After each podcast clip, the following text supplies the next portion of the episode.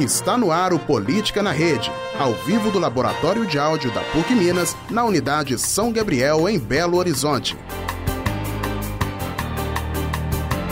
Em 5 segundos, os destaques do Política na Rede.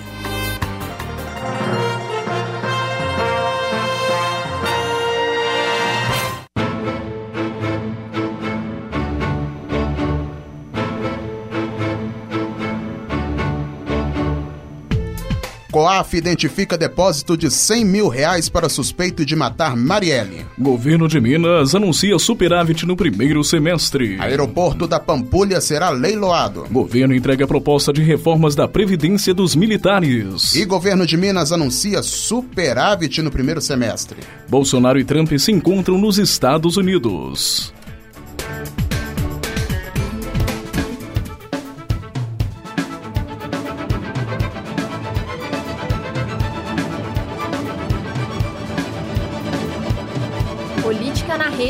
Conectando os fatos.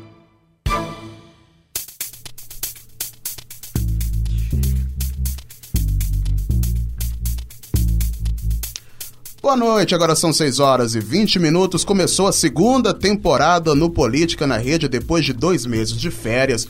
Eu sou Edson Costa e não tô sozinho, tô com Valmir Lopes. Boa noite, Valmir. Boa noite, Edson Costa. Estamos aí mais uma vez com o nosso Política na Rede temporada 2019 e vamos fazer uma breve retrospectiva aí do que foi notícia, do que foi destaque desde o fim do, fim do ano passado de 2018 até esse primeiro trimestre. Foram dois meses de férias, mas se a gente estivesse fazendo trabalho fazendo aqui o programa nesses dois meses, com certeza teria muita notícia. Já em Muitos dezembro, assuntos. pouco depois do início das férias, já teve aquela coisa lá com o Lula, né? Quando o ministro Marco Aurélio Melo mandou soltar presos após segunda instância. E isso incluiu o Lula.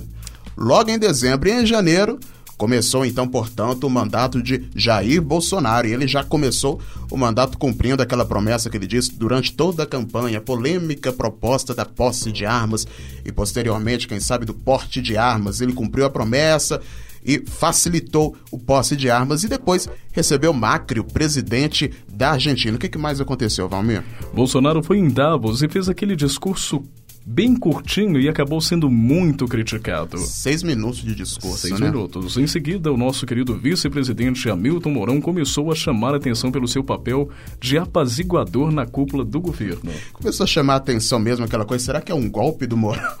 claro que não, não sei, vamos ver.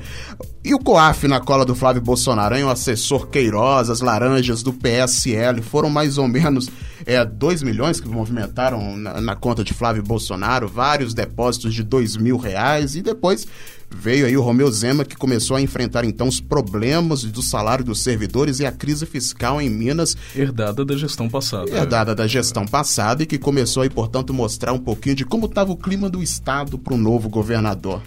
E até no dia 25 de janeiro, né, a, a tragédia que ocasionou lá em Brumadinho, que chocou o, o, o estado, o país e o mundo, né, ficou em luto por conta aí das vítimas dessa tragédia, dessa catástrofe que Mais do que uma tragédia, um crime. Um crime, né? Morreram muitas pessoas, não era uma coisa que era nova, que no estado aconteceu há poucos anos atrás em Mariana e agora aconteceu de novo em Brumadinho. É claro que nos próximos programas a gente vai tratar mais deste, deste assunto, mas Brumadinho é mais um episódio triste na história do nosso estado. o ex-presidente Luiz Inácio Lula da Silva foi impedido de ir ao enterro de seu irmão. É, e pouco tempo depois teve a coisa aí com seu neto, né? Que daí ele pôde ir ao enterro do neto. E foi outra história também polêmica aí na rede social, enfim. E o Trump, né? Nesses dois meses teve um shutdown no governo dos Estados Unidos. O Trump ficou muito tempo com, o go- com o governo paralisado, tentando pressionar o Congresso americano para liberar uma grande verba para construir o muro, que também é uma proposta de campanha parecida com a do Bolsonaro. né? Enquanto o Bolsonaro estava com aquela proposta chefe de posse de, posse de armas e talvez de porte, o, o Trump nos Estados Unidos tinha a proposta do muro. Né? Ele fez um shutdown aí de muito tempo, porém já está tudo normal de novo. Esse muro fronteiriço na, na fronteira dos Estados Unidos com o México por causa da questão da imigração ilegal. E em fevereiro começou então a posse do legislativo. Teve quebra-pau na votação, na votação do presidente do Senado, na votação também do presidente da Câmara dos Deputados. Rodrigo Maia ficou como presidente da Câmara dos Deputados e lá no Senado ficou Davi Alcol Alcolubre, né? Que nome esquisito.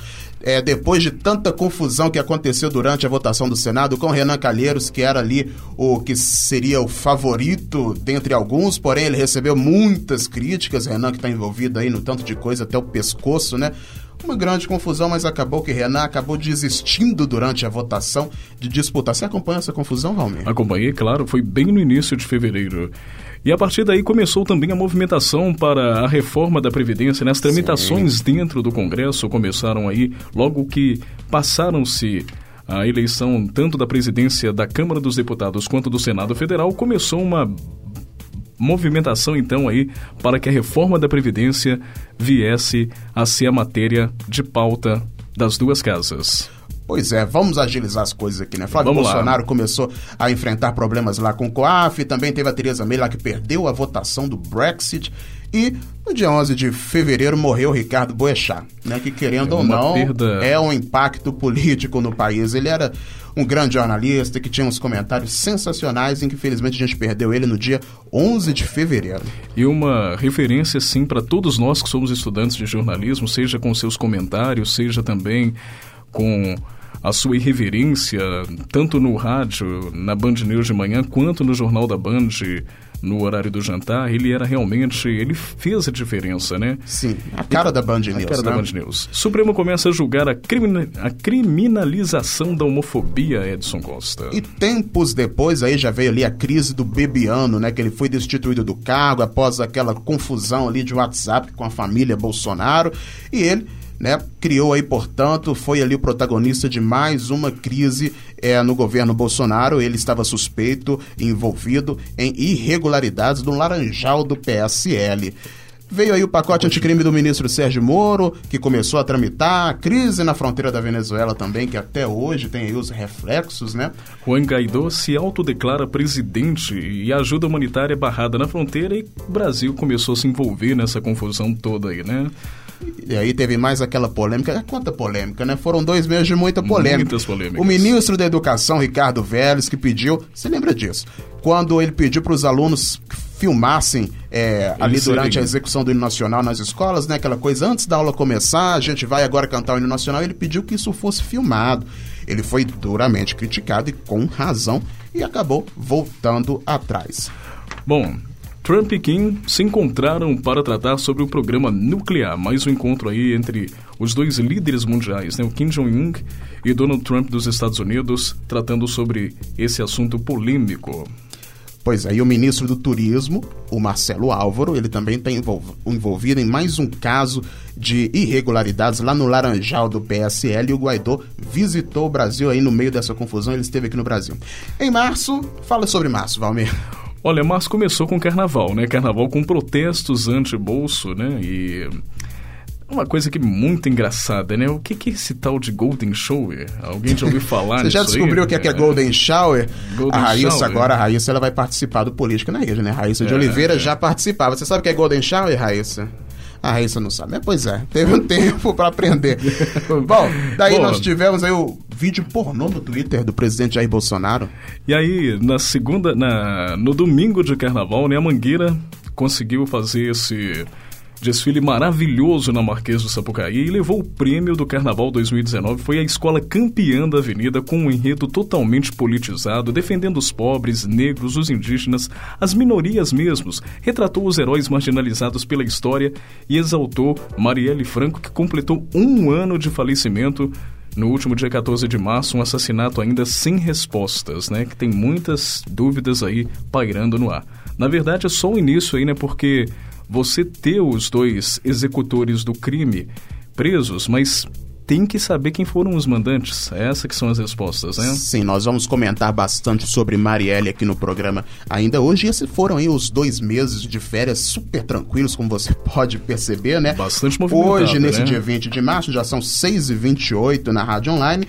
E Agora vamos falar sobre Marielle. O Conselho de Controle de Atividades Financeiras, o COAF, que já é conhecido, apontou a movimentação atípica na conta do policial reformado Rony Lessa, denunciado pelo assassinato de Marielle Franco e Anderson Gomes.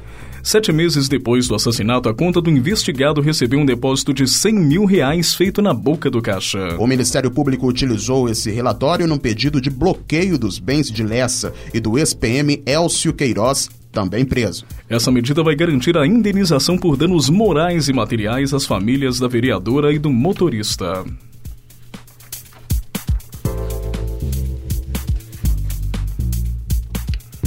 O governo de Minas Gerais anunciou na última sexta-feira um superávit de 4 bilhões de reais no primeiro bimestre deste ano. Isso significa que em janeiro e fevereiro o estado conseguiu arrecadar mais do que gastou. Segundo o governador Romeu Zema, o número é resultado de esforços para cortar despesas, enxugar a máquina pública e buscar equilíbrio de contas. Ele também reconheceu que um resultado positivo no período é comum por causa da alta arrecadação com o pagamento do IPVA, o imposto sobre o veículo automotivo, né? Proprietário de veículo automotivo. Sim, vale lembrar que no mesmo período no ano passado, o então governador Fernando Pimentel conseguiu um superávit de 2 bilhões e 700 milhões de reais. A Associação Mineira de Municípios, AMM, reivindica que o governo regularize pelo menos o repasse para as prefeituras de mais de um bilhão em IPVA, ICMS e Fundeb. O governo estima que deverá fechar o ano com um déficit de 11 milhões de reais.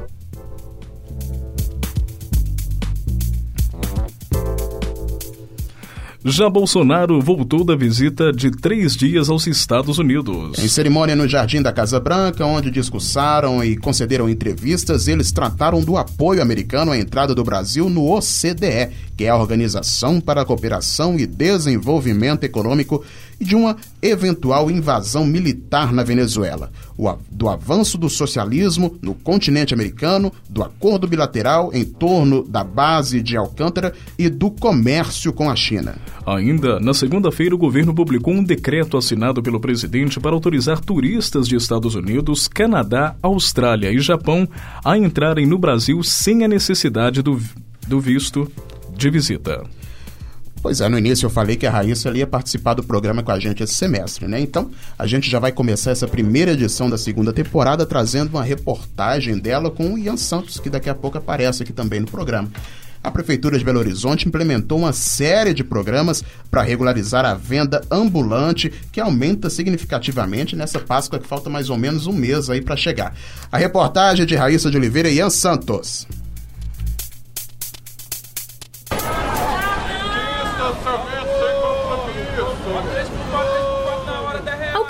Pelas ruas do centro de Belo Horizonte, é comum se deparar com uma grande quantidade de vendedores ambulantes. As principais ruas da capital concentram centenas de comerciantes e os mais variados artigos de consumo. O aumento do número de camelôs é justificado pelo decreto que entrou em vigor em outubro deste ano. É a Lei 8.616 que prevê que pessoas com algum tipo de deficiência tenham sua atividade comercial regulamentada.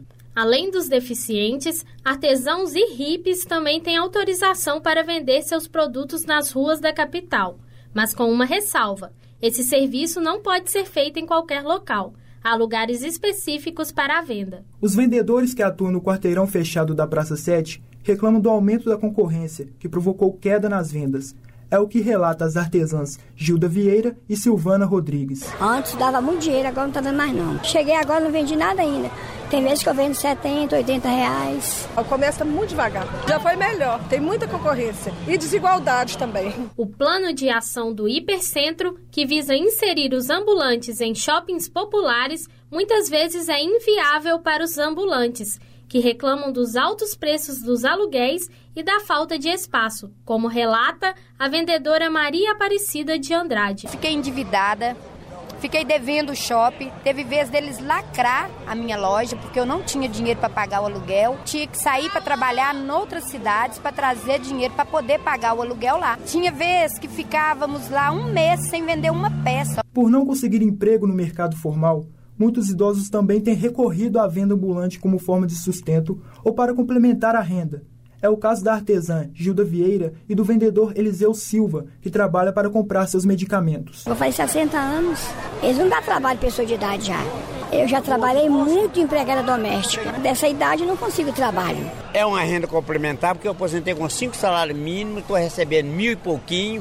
Então eu tenho um gasto de dois mil reais com remédio. Hoje aqui eu ganho meu dinheiro para me comprar meu remédio. Para a advogada do direito do trabalho Kaila de Souza, o plano apresentado pela Prefeitura, apesar das reclamações, é a primeira medida para solucionar o problema. A advogada explicou também que normalmente os idosos são os que mais sofrem com a taxa de desemprego e, por isso, eles precisam ser estimulados. Uma forma de auxiliar essas pessoas idosas seria ofertar cursos de atualização profissional gratuitos e específicos para a função que eles desempenhavam, de modo que essa mão de obra seja cada vez mais qualificada e preparada. Reportagem Raíssa de Oliveira e Ian Santos.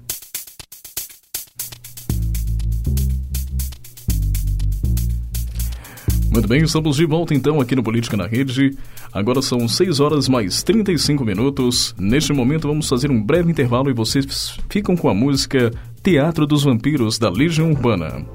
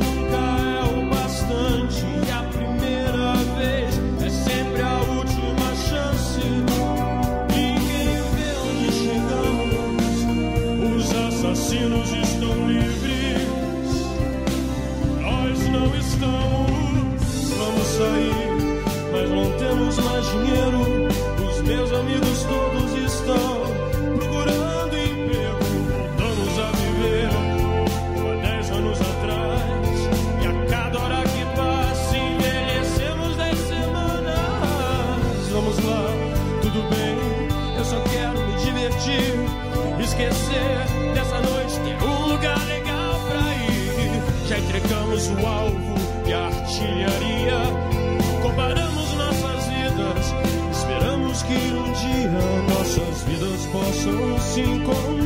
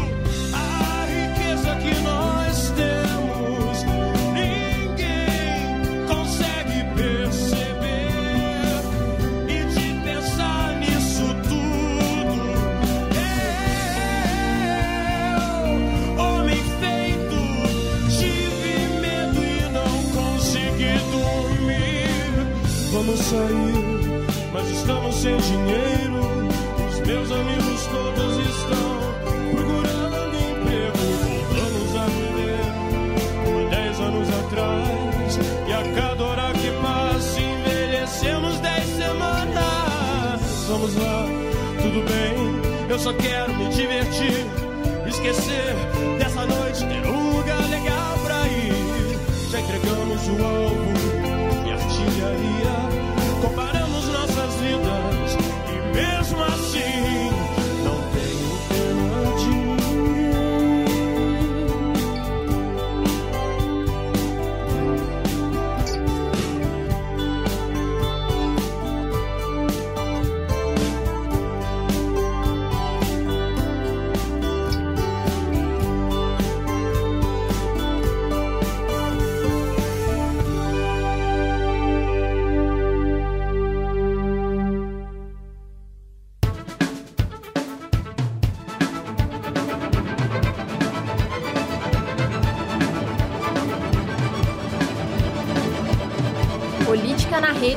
conectando os fatos.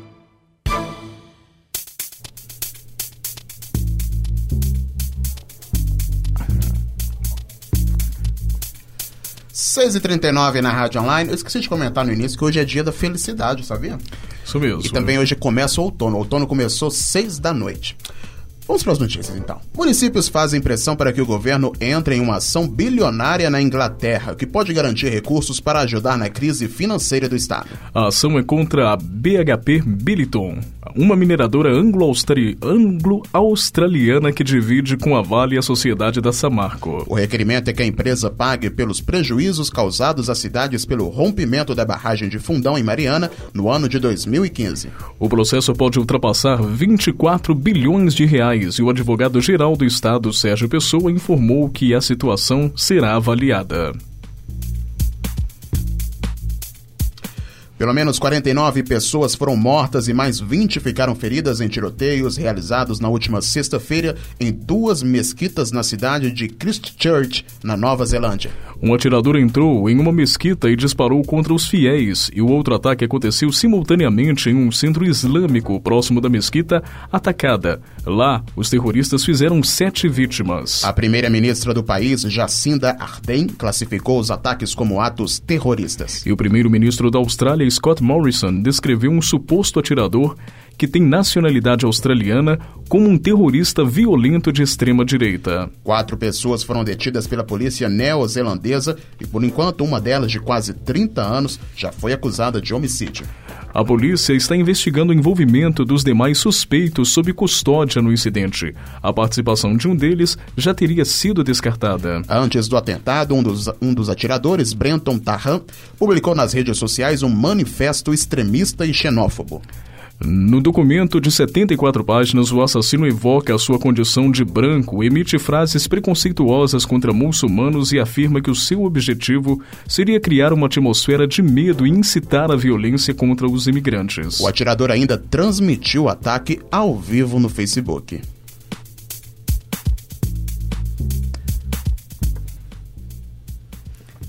A Transparência Internacional divulgou nota com críticas à decisão do Supremo Tribunal Federal de manter na Justiça Eleitoral julgamentos de casos de corrupção que tenham ligação com um Caixa 2 de campanha. A Organização de Atuação Global no Combate à Corrupção ressalta, porém, que a decisão deve ser respeitada. Segundo o órgão, o que mais desejam os réus políticos é que as investigações e processos que apuram os esquemas de corrupção de que são suspeitos sejam transferidos para as cortes eleitorais.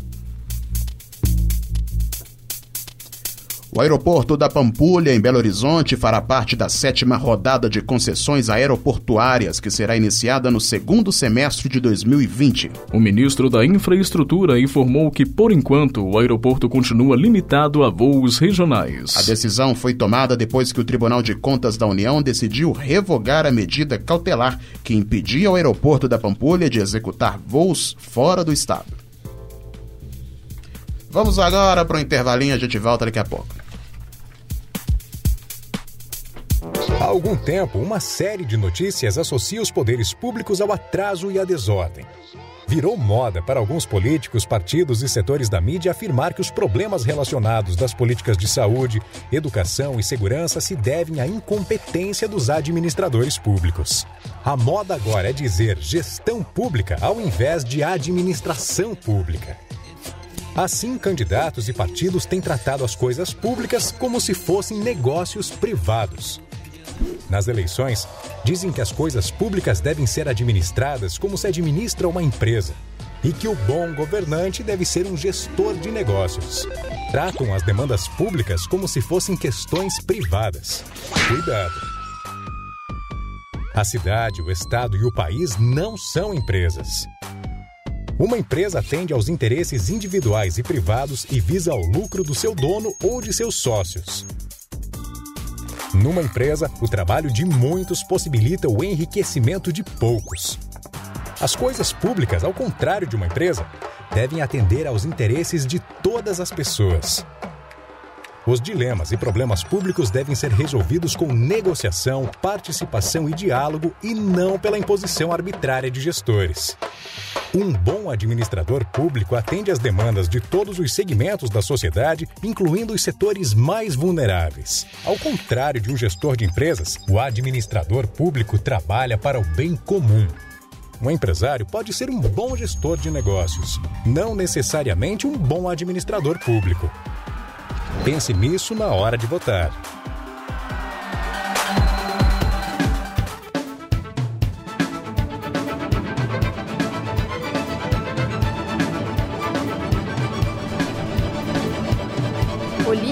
Rede, conectando os fatos.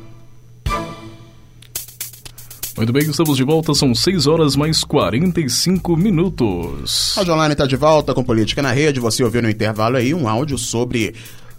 Um áudio do NESP, o Núcleo de, de Estudos Sociopolíticos da PUC Minas, que fala sobre cidadania, democracia, fala sobre política em geral. Inclusive falou, você vai votar. A gente já votou, né? Mas isso vai sendo mudado, você vai ver. Essa temporada a gente vai mudar muita coisa ainda, tá?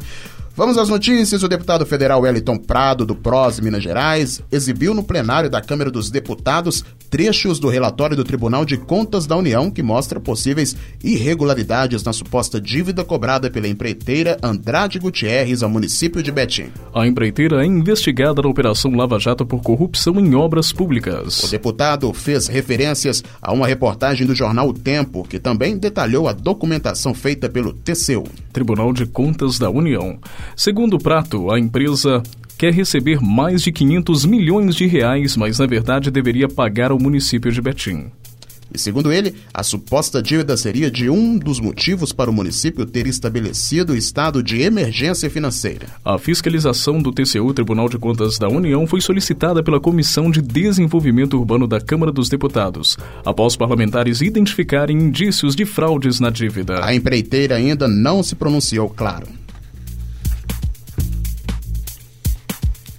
O senador Alessandro Vieira, do BBS, protocolou na tarde de ontem um requerimento para que o Senado instale uma CPI para investigar integrantes do STF e outros tribunais superiores no país. Vieira apresentou o requerimento com apoio formal de 29 senadores, dois a mais que o mínimo necessário. Na segunda-feira, em entrevista ao programa Roda Viva da TV Cultura, Davi Alcolumbre, presidente da casa, se posicionou contra a instalação da CPI. Segundo o requerimento, a CPI, estranhíssima, visa apurar fatos que possam configurar crime de responsabilidade e desvios operacionais por parte de membros do Supremo. Mais cedo, o presidente Jair Bolsonaro entregou pessoalmente na Câmara dos Deputados a proposta com novas regras de aposentadorias para os militares.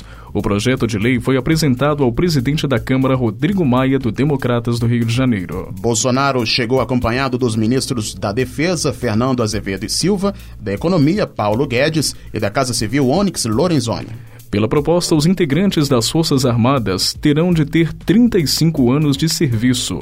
Atualmente, a norma determina um mínimo de 30 anos para os militares. Tecnicamente, os militares não se aposentam, mas passam para a inatividade remunerada e continuam contribuindo para o regime próprio. Além do maior tempo de serviço, a alíquota dos militares deve passar de 7,5% para 10,5%. Outra novidade é que os pensionistas de mil... as pensionistas de militares ou os pensionistas são isentos de contribuição. Também pagarão 7,5%. Essa contribuição deve subir um ponto percentual por ano, até atingir os 10,5%. O governo também negocia com os militares uma reestruturação de carreira, aumento das remunerações e gratificações. Neste modelo, a proposta prevê economia líquida de 10 bilhões e 450 milhões de reais em até 10 anos.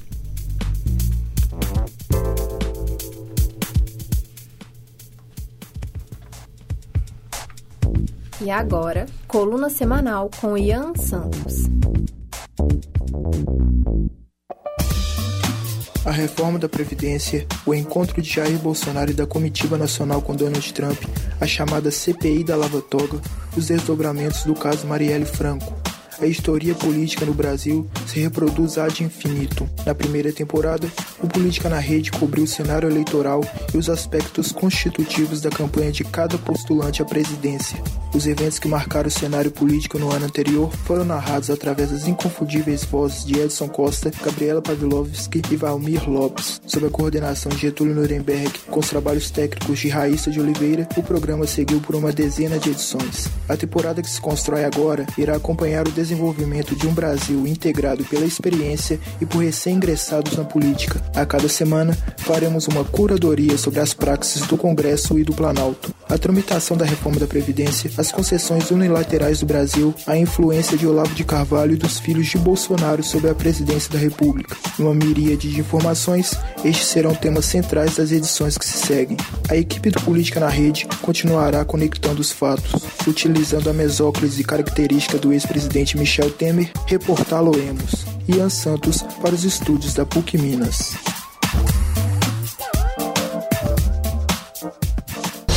Panorama Político, agora no Política na Rede. 6h49 na Rádio Online, você ouviu aí a coluna do Ian Santos que falou sobre Previdência. A gente comentou antes, Valmir, que a Previdência, de acordo com o governo, pelo menos com essa proposta aí dos militares e tudo mais, estima que, que é economia líquida para os próximos 10 anos é de mais ou menos 10 bilhões 450 milhões de reais. Os militares que antes tinham que trabalhar pelo menos 30, 30 anos, anos, agora vão ter que trabalhar 35. Não, os militares já não é um trabalho fácil, é um trabalho difícil, é um trabalho que corre risco. E você acha que 35 anos é possível? 5 anos a mais é bom ou é ruim? Para mim é ruim, o que você acha? Bom, na verdade, os militares que já estão ali servindo a pátria durante bastante tempo, é, por questões de reforma, acaba ganhando esses cinco anos a mais. Evidentemente, quem está na estrada, quem está no batido, não vai ficar muito satisfeito, evidentemente, com esses cinco anos a mais. Porém, por questões econômicas, para que o Brasil possa avançar e todas as reformas estruturais possam ser realmente feitas, acaba que eles são incentivados a trabalhar um pouco mais, mas dependendo também da situação, o militar que já está nativo há 30 anos, ele vai exercer um outro tipo de função, ele já não vai ficar mais ali. É, você está dizendo que talvez ele seria ali transferido ali da prática do Isso, dia a dia na rua, ele ia para uma, uma questão administrativa. Exatamente, até completar. Sim. Até mesmo por questões de meritocracia, de honorífica e tudo mais. Né? Eu acredito que é. pelo o, o, a, e realmente a carreira militar ela é pautada por isso. Os militares, quando eles vão ficando um pouco mais velhos, um pouco mais é, experientes, vamos dizer assim, eles deixam de funções práticas o policiamento, o radiopoliciamento e passam a atuar mais na questão da inteligência, na questão das estratégias e também nas questões administrativas. Eu acho que esse seria o incentivo para que esses militares pudessem trabalhar esses cinco anos a mais para uh, se aposentarem, para ficarem na reserva. Sim, essa é uma possibilidade que existe para os militares, né? Eles podem sair dessa atuação nas ruas e ir para a administrativa a questão da reforma da Previdência dos militares. Agora, voltando à reforma da Previdência que atinge o resto dos trabalhadores. É claro que o Brasil está precisando de uma série de reformas, o Brasil está aí com um problema fiscal gigantesco que vem se acumulando nos últimos anos de governo e a reforma da Previdência é uma forma que os governos anteriores, com Michel Temer, que já vinha discutindo isso, agora vem aí com Jair Bolsonaro, entendem que essa é uma forma de tentar recuperar a economia do país. Ok. Porém, nós temos aí outras situações, por exemplo, o trabalhador que trabalha em condições insalubres o trabalhador que trabalha em condições de dificuldade e que correm o risco de vida. Inclusive, eu vou citar um exemplo que aconteceu comigo hoje. Eu trabalho num lugar que as pessoas que trabalham na produção, não vou dizer o nome do lugar, mas as pessoas que trabalham na produção, elas têm ali um trabalho realmente perigoso. Elas trabalham com fornos, elas trabalham com al, al, temperaturas altíssimas e elas ficam ali o dia inteiro respirando aquilo, sentindo a sensação daquilo e é fuligem de ferro que eles respiram o dia inteiro. Mesmo com o uso de equipamentos de segurança, eles ficam com aquele problema. E hoje eu passei por lá 30 minutinhos.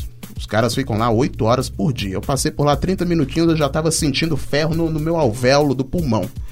E o pessoal lá trabalha ali o dia inteiro, oito, oito horas por dia, ficam ali cinco anos, trabalham perto de forno que tem ali ferro derretido e ficam aí durante anos fazendo isso, né? Daí eu fico pensando, cara que não tem condição, não tem ali é, talvez uma escolaridade para conseguir outro tipo de profissão, para conseguir trabalhar em outra área e que só se enxerga trabalhando naquilo que é perigoso, que é difícil, que é custoso por muitos anos. Será que essa aposentadoria que só vai se estendendo de proposta em proposta, antes era 65, daí vai passando e vai aumentando, esse cara vai ter condição de trabalhar nisso a vida inteira? Eu sei que o governo deve estar pensando sim nos trabalhadores, porém, as propostas que se apresentam economicamente deve ter um grande retorno, já falaram aqui que são 10 bilhões e não sei quantos, porém, socialmente isso é um problema. Nós sabemos que nem todo mundo trabalha em escritório no ar-condicionado, nem todo mundo aqui trabalha no estúdio, que tem ar-condicionado e tudo mais. Tem gente que trabalha em trabalho difícil, perigoso, pode morrer a qualquer momento, pode perder um braço, uma perna. Tem gente que trabalha na lavoura, tem gente que trabalha aí no Nordeste, que tem lá o sertão, o pessoal ali tem empresas que funcionam ali, tem gente que tem trabalho realmente que talvez não tenham condições de continuar tanto tempo. Eu diria que nem talvez, eu digo que não tem. Os próprios trabalhadores rurais que estão ali de sol a sol, suscetíveis às intempéries da, da natureza e tudo mais, entendeu? Porque uma coisa, como você falou, você ficar dentro de um escritório com ar-condicionado, ou seja, dentro de um estúdio, mas você ficar no sol, na lavoura, você trabalhar para alimentar uma nação, entendeu? E é um pouco complicado essa questão mesmo. Acho que cada caso deveria ser analisado com a sua especificidade em si. E eu quero ver como que o governo agora vai conseguir articular esse argumento de tentar convencer os trabalhadores que estão nessa situação de que a reforma é uma coisa positiva, porque ao ver de muitas pessoas, ao meu também eu não enxergo muito positivamente, é uma coisa que vai significar problemas para trabalhadores que trabalham em condições insalubres. Vamos ver o que o governo vai fazer, né? O próprio Jair Bolsonaro, antes de ser eleito, ele se dizia contra a proposta da Previdência da forma que estava, e agora ele vem apresentando outra proposta que, segundo ele, ele está tentando amenizar, mas eu não estou enxergando tanto amenização para quem trabalha em tantos problemas. É, Estamos perto de encerrar, né? Por causa que sete horas a gente não pode estar mais aqui. Esse foi o primeiro programa da segunda temporada e a gente vai ter muitos mais programas aí pela frente, né não? É isso mesmo, gente. Com certeza, na próxima quarta-feira estaremos de volta fazendo um panorama, conectando você aos fatos aí com os principais assuntos da política, da economia, seja do seu, da sua cidade, seja das capitais, seja no panorama federal ou no panorama estadual e municipal, estaremos aqui e também internacional nos fatos da economia do mundo. Então estamos de volta mais uma vez com a temporada 2019 do Política na Rede conectando você aos fatos. Então vamos contextualizar, como disse a coluna do Ian Santos, vamos continuar contextualizando. Ano passado a gente fez o panorama das eleições, então agora vamos aos resultados, vamos à praxis. Vamos para os destaques então para a gente encerrar o nosso programa de hoje. Vamos lá.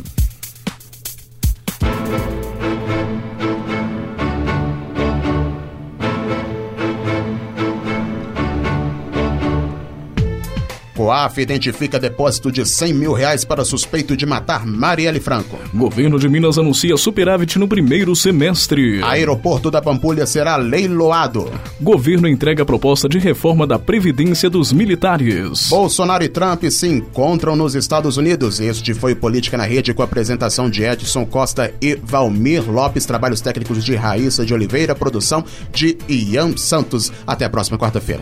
Até a próxima quarta-feira. Ótima noite para vocês. Deus.